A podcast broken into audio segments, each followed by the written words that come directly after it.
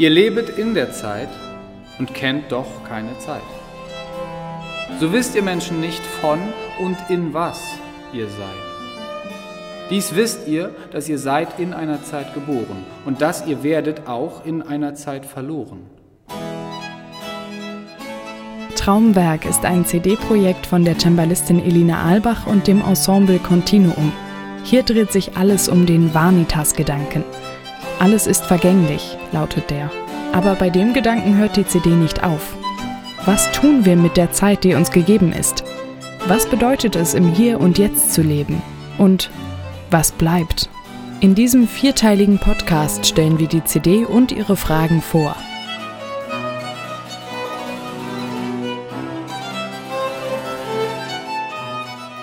Traumwerk, Folge 1 mit der Cembalistin und Ensembleleiterin Elina Albach und dem Musikwissenschaftler Thomas Seedorf.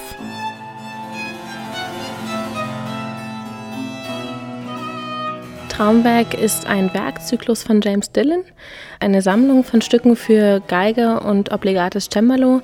Dieser Titel Traumwerk hat sich zunächst einmal als Arbeitstitel für dieses CD-Konzept eingeschlichen und ist dann auch dabei geblieben. Und zwar bezieht sich James Dillon und wir dann auch mit der Aufnahme auf einen Ausspruch von Albrecht Dürer aus dem Jahre 1515, in welchem er notiert, dass sich ein jeglicher hüten soll, dass er nicht Unnützliches macht, dass die Natur nicht leiden kann. Also, dass man, wenn man ein Traumwerk machen will, muss man verschiedene, allerlei Kreaturen, nennt Albrecht Dürer, das untereinander mischen.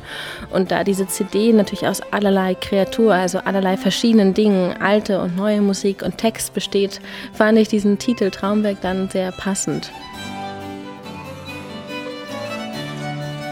Ich habe für diese CD-Aufnahme vier Musiker inklusive mir und den Schauspieler Robert Gwistek zusammengestellt und ein Programm aus frühbarocker und zeitgenössischer Musik, welches mit Texten von Dichtern aus dem 17. Jahrhundert verknüpft wird, welche wiederum von Robert Gwistek eingesprochen wurden. Das Ensemble Continuum spielt immer in verschiedenen Besetzungen. Es gibt einen Stamm von Musikern, die ich als erstes anfrage und die mir als erstes in den Sinn kommen. Und trotzdem ist es so, dass wir von Projekt zu Projekt unterschiedliche Besetzungen haben, die vielleicht dann mit unterschiedlichen Schwerpunkten der Musik besonders viel anfangen können oder dass zum Beispiel wie in diesem Fall mit zeitgenössischer und alter Musik ist die Geigerin Elfach und Christin Stottier eine fantastische, perfekte Besetzung, da sie beide Welten kennt und extrem toll spielt. Und das ist natürlich eine ideale Besetzung. Dadurch, dass dieselben Musiker die Musik des zeitgenössischen Komponisten Dylan spielen, die auch den Komponisten aus dem 17. Jahrhundert, Pandolfo Meali, wirklich wunderbar interpretieren, entsteht schon eine Brücke. Also die Geigerin spielt eigentlich mit einer ganz verwandten Tongebung ähm, beide Stile. Und ich finde, dann klingt die Musik des 17. Jahrhunderts aufregend modern. Also sie wagte auch ganz viel bis ins Geräuschhafte fast hinein, also so ausdrucksmäßig wirklich ganz nach vorne gehend. Und äh, umgekehrt hat die Musik aus dem 20. und 21. Jahrhundert ähm, einen Charakter, der das 17. Jahrhundert wieder aufgreift, weil es so eine Art von emotionaler Unmittelbarkeit gibt die ich in der Musik des 17. Jahrhunderts besonders liebe. Das äh, ist ja eine Zeit, in der viele Dinge noch nicht katalogisiert festgefahren sind, wo die Fantasie noch sehr viel Freiraum bekam von den Komponisten, gerade in Stücken wie diesen hier im Stilus Fantasticus. Fantasticus heißt, lass deiner Fantasie freien Raum, gib ihr Platz, äh, lass den Gedanken freien Lauf.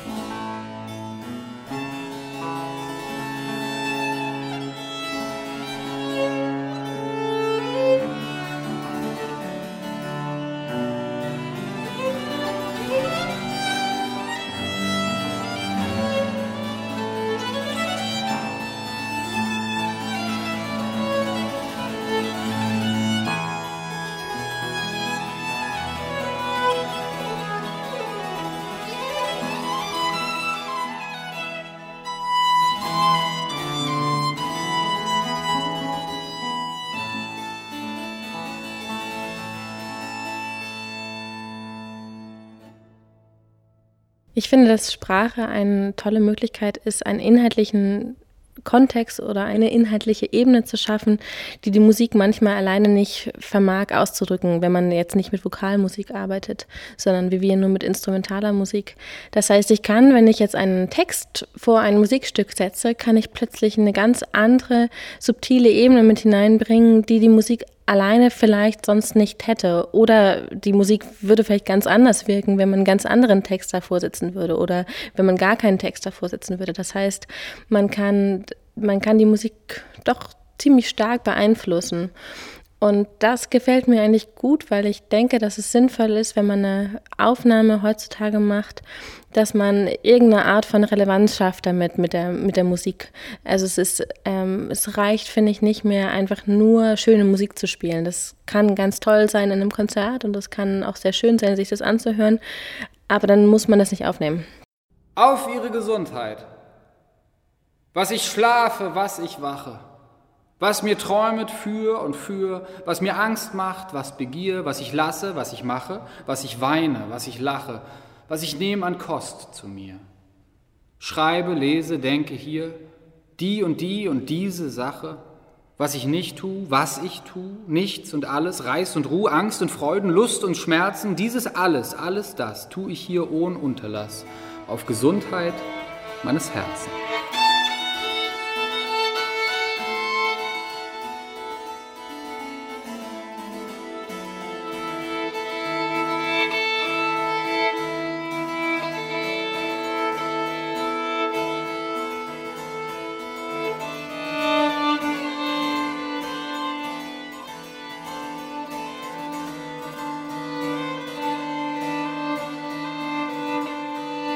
Die zeitgenössischen Stücke sind für mich ein Kommentar oder ein, manchmal ein Durchschütteln eigentlich des Kopfes, dass man rauskommt aus dieser barocken Literatur, aus dieser barocken Musik und plötzlich wachgerüttelt wird und so ein bisschen mit einem frischen Kopf wieder zurück kann an das 17. Jahrhundert. Und ich empfinde diese Stücke von James Dillon als sehr gut zu hören und als vergleichsweise, ich nenne das jetzt mal eine leichte Kost, ist vielleicht übertrieben, aber zumindest sind sie eingänglich und ich glaube, dass auch für Hörer, die nicht viel zeitgenössische Musik hören, sind diese Stücke angenehm anzuhören.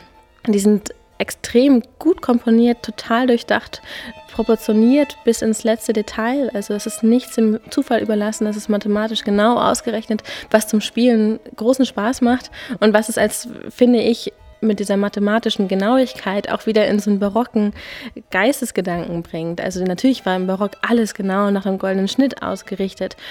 Und dass diese Stücke von James Dillon auch genau proportioniert sind, bringt für mich Verbindung zwischen dem 17. und 21. Jahrhundert, die vielleicht mit anderer zeitgenössischer Musik so nicht funktioniert hätten.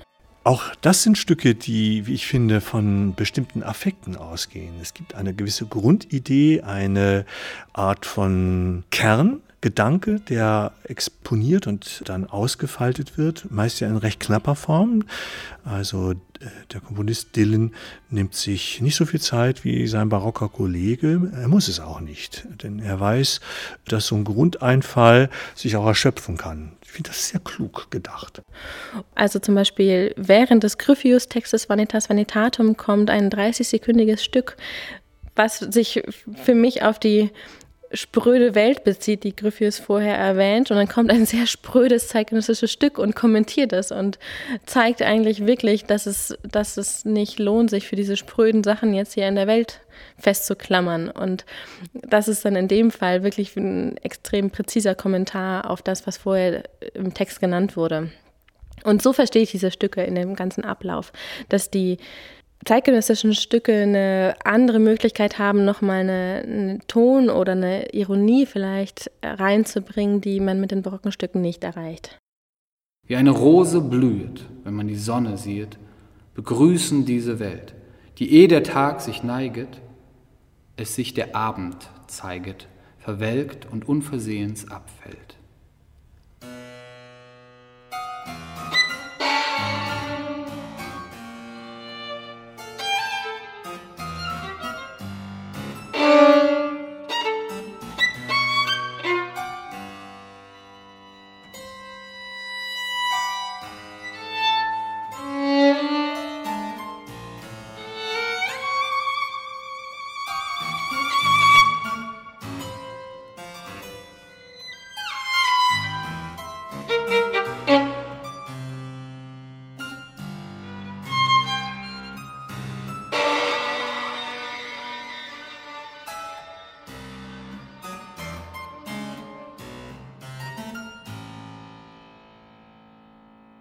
So wachsen wir auf Erden und hoffen groß zu werden und schmerz- und sorgenfrei.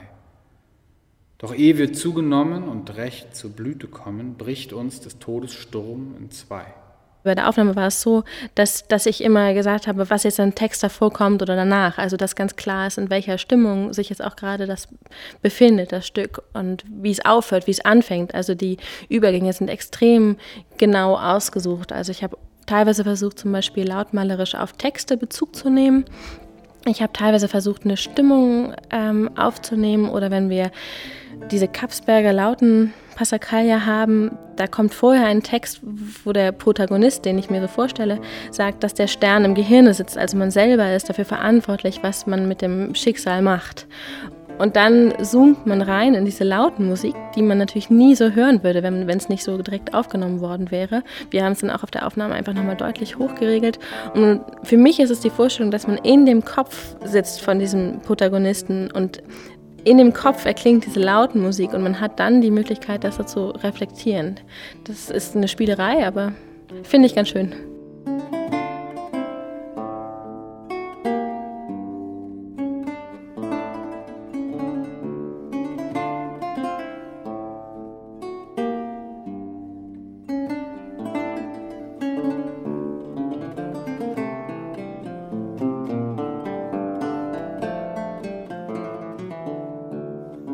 Wir haben tatsächlich der Stimmung wegen, im wahrsten Sinne des Wortes, die Stimmung der Stücke tatsächlich von Stück zu Stück geändert. Also wir haben die ganzen frühbarocken Stücke mitteltönig aufgenommen und zwar immer unterschiedlich mitteltönig. Also wir haben für jedes Stück die perfekt passende Stimmung gesucht. Das heißt, ein Stück, was in A-Dur geschrieben war, hat bei uns jetzt eine andere Stimmung bekommen als ein Stück, was in D-Dur geschrieben ist. Und zum Beispiel das Froberger Lamento für Cembalo Solo ist in F-Moll geschrieben. Und beziehungsweise man kann eigentlich F-Moll, das ist eine Aussage, die wahrscheinlich Froberger selber nie getroffen hätte, weil es es da so nicht gab oder man es nicht so genannt hätte. Und dafür habe ich dann auch das Cembalo versucht, spezifische Stimmen. Und das ist natürlich sehr spannend, dass man in der Aufnahme sowas wirklich bis ins letzte Detail ausprobieren kann und gestalten kann und konsequent umsetzen kann, was in einem Konzertablauf mit so einem Programm nie möglich wäre. Da müsste man natürlich einen Kompromiss finden und man stimmt dann das Cembalo in der Stimmung, dass alle Stücke ganz gut funktionieren aber natürlich auch viele Farben wieder verloren gehen. Also ich finde es toll, wenn man das jetzt hört und man hat wirklich einen wahnsinnig reinen mitteltönigen Akkord. Und das ist äh, fantastisch.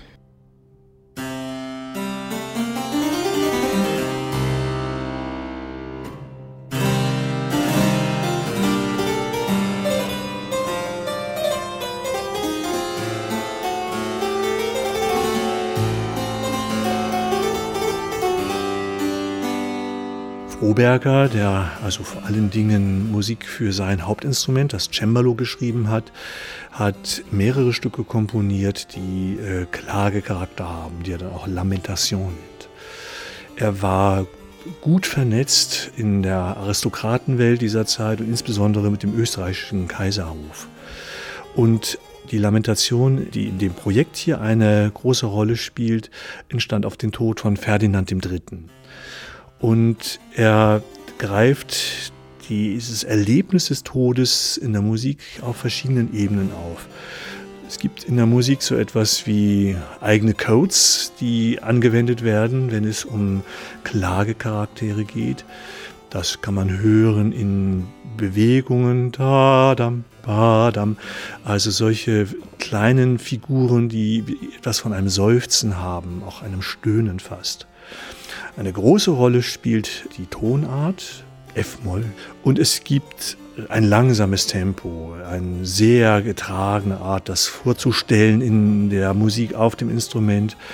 Es sei zu spielen avec discrétion, schreibt Froberger. Und er meint damit, das darf man nicht einfach im Takt runterspielen, sondern man muss die feinsten Regungen, auch die Erschütterungen der Seele auf äh, das Instrument über die Finger übertragen.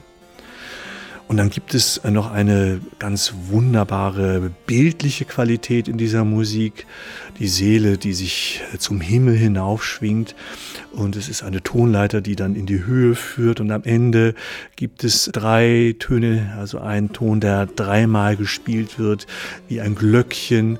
Es ist halt Ferdinand der Dritte, der hier beerdigt wird. In Frobergers Handschrift, zumindest in einer der Handschriften überliefert ist, kann man das sogar sehen. Es gibt eine Himmelsleiter, auf die die Seele dann in die Höhe steigt.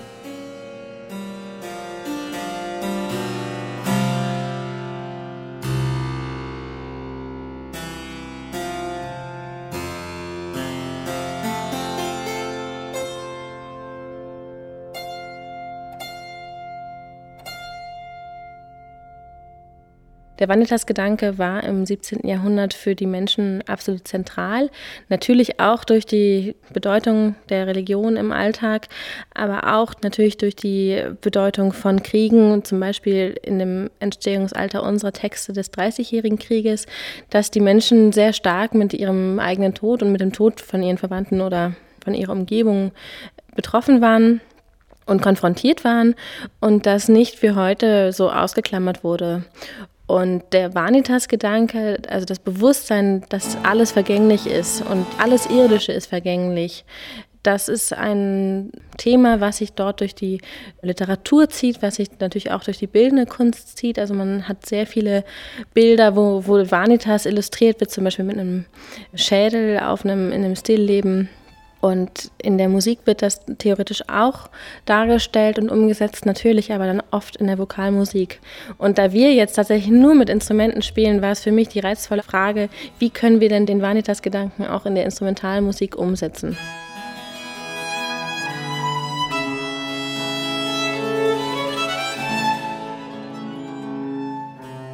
Es gibt ja einen programmatischen Text in dem Album, den man nachvollziehen kann, aber ich glaube nicht muss.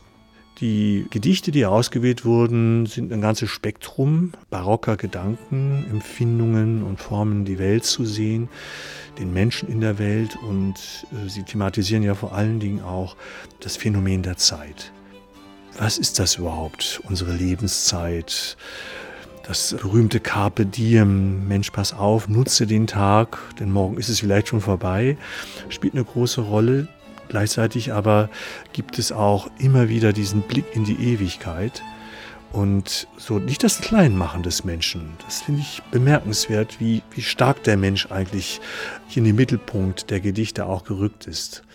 Aber doch mit dieser klaren Sicht darauf, dass wir nur ein winziger Teil des Kosmos sind. Aber den sollte man nutzen und den sollte man wahrnehmen. Ich finde, es sind ganz wunderbare Botschaften und das, was vielleicht als Ausdruck einer spezifisch barocken Art von Vitalität darin zum Ausdruck kommt, was die Dichter hier, Harsdörfer und wie sie alle heißen, formulieren, das kann man in der Musik durchaus hören. Auch in einem Trauerstück wie der Lamentation. Denn es trauert ein Lebendiger. Und in der Trauer ist so etwas wie ein enorm starkes Gefühl spürbar. Und dass wir etwas fühlen, lässt uns lebendig sein.